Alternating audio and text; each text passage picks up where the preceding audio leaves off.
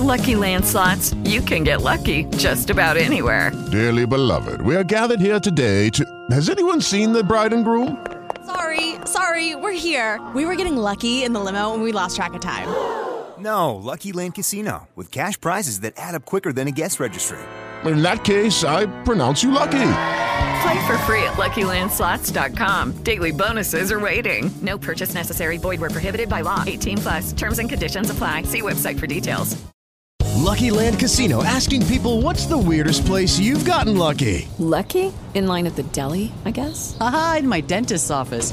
More than once, actually. Do I have to say? Yes, you do. In the car before my kids' PTA meeting. Really? Yes. Excuse me, what's the weirdest place you've gotten lucky? I never win and tell. Well, there you have it. You can get lucky anywhere playing at LuckyLandSlots.com. Play for free right now. Are you feeling lucky? No purchase necessary. Void where prohibited by law. 18 plus. Terms and conditions apply. See website for details.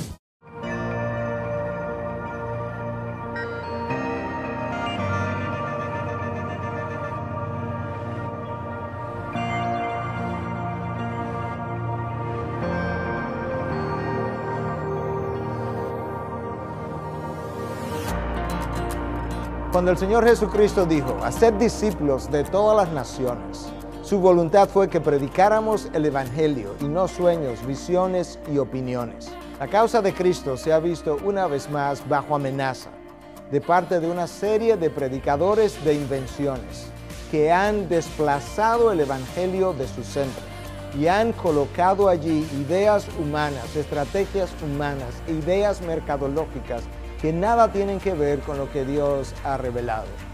Una vez más tenemos que recordar que el Evangelio es la esencia o el mensaje directamente relacionado con la vida, la muerte y la resurrección del Señor Jesucristo.